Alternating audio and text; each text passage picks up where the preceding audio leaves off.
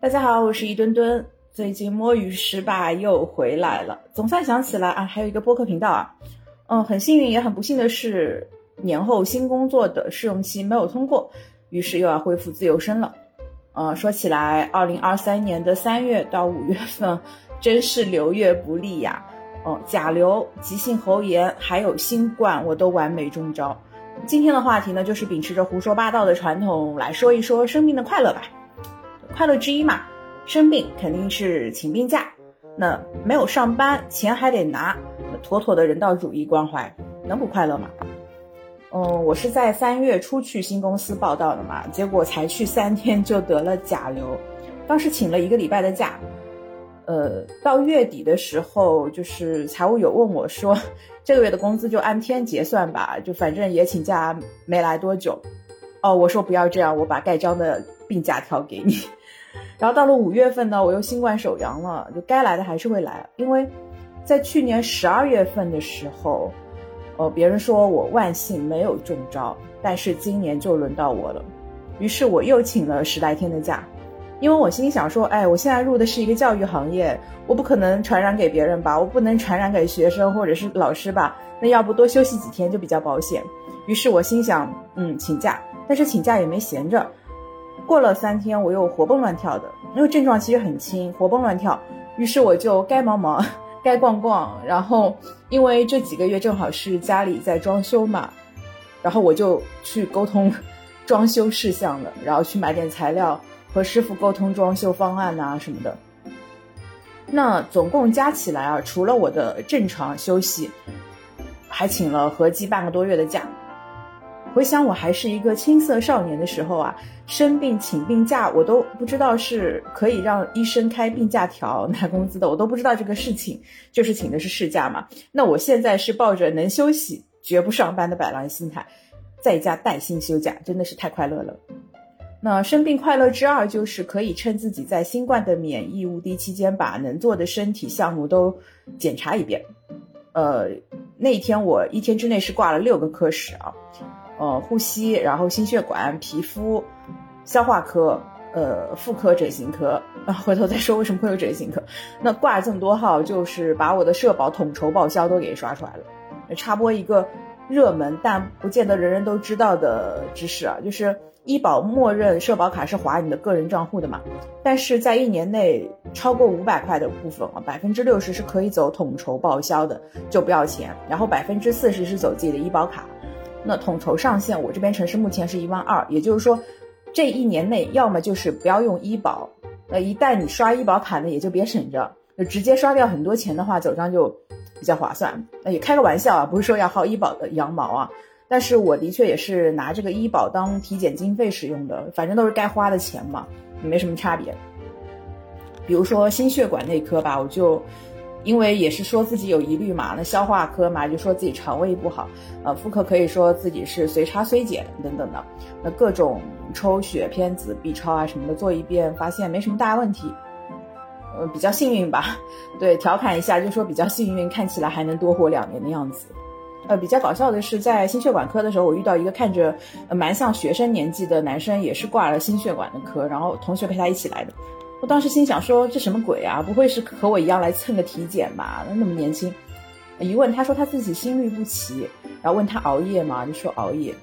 再插播一个不是每个人都知道的 热知识，就是如果体检出窦性心律不齐的话，是不需要处理的，尤其是年轻人，还蛮多就这样子的。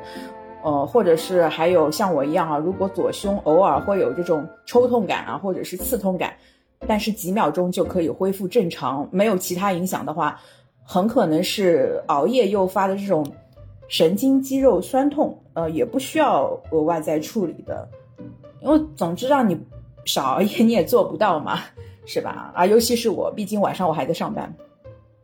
那生病快乐之三就是可以认清自己到底。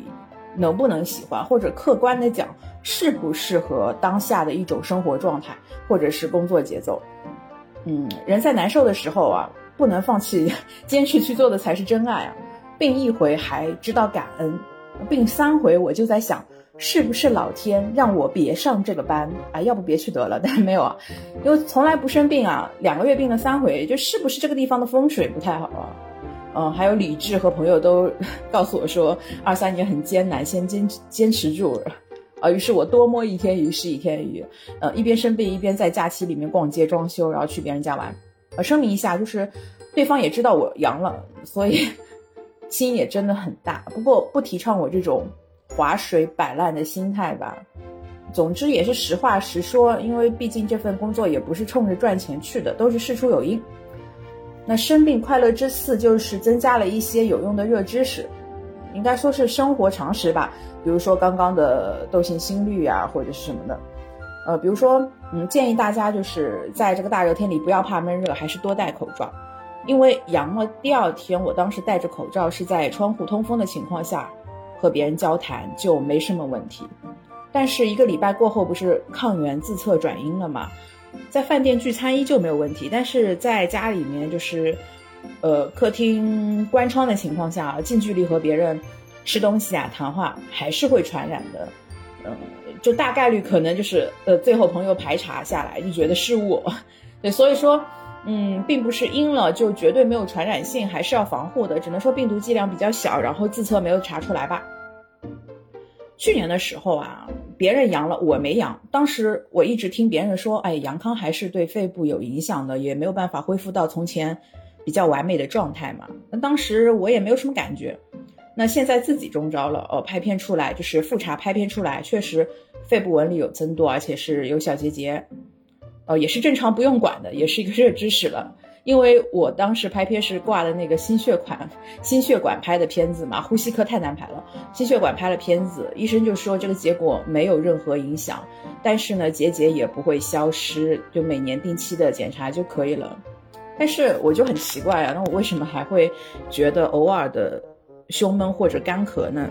呃，那一天排队挂号到了下午四点四十八，他们是五点下班，门诊五点结束的，四点四十八分的呼吸内科挂到了，然后说阳康过后这种情况也蛮正常的，就是康复过后啊，拖几个月都咳嗽的都有，但检查结果没问题，就是没问题，然后最后医生在我的要求下给我开了常规的咳嗽药。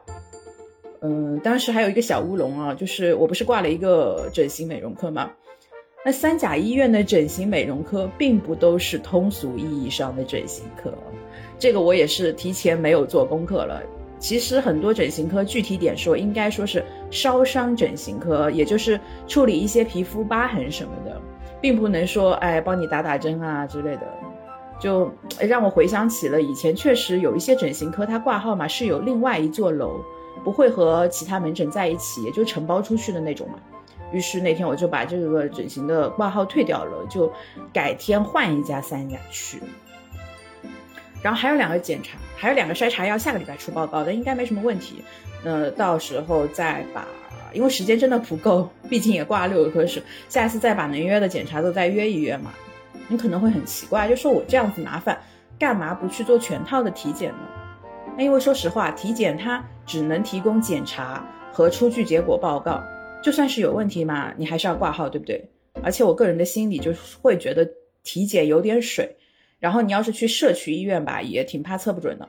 那三甲医院的门诊和住院部就觉得靠谱一些，而且还可以走医保统筹，啊对，但我不知道科不科学啊，可以有人来说一下这种思路科不科学吗？但总之就是希望收听。收听这个播客的你，天天健康快乐，要多吃新鲜蔬果。那气温在前几天也突然变热，就很尴尬，因为突然之间就我自由啦，我免费啦，那我可能要找个地方假装上班来度过这一段尴尬的装修期了吧。以上就是今天播客的全部内容啦，虽然简短，哎，但是半年中的这个本人。呃，也不得不和大家挥手说再见了。那等下一次可能会聊一聊工作心态，或者是装修琐事的碎碎念吧。对，欢迎大家再收听，谢谢大家，拜拜。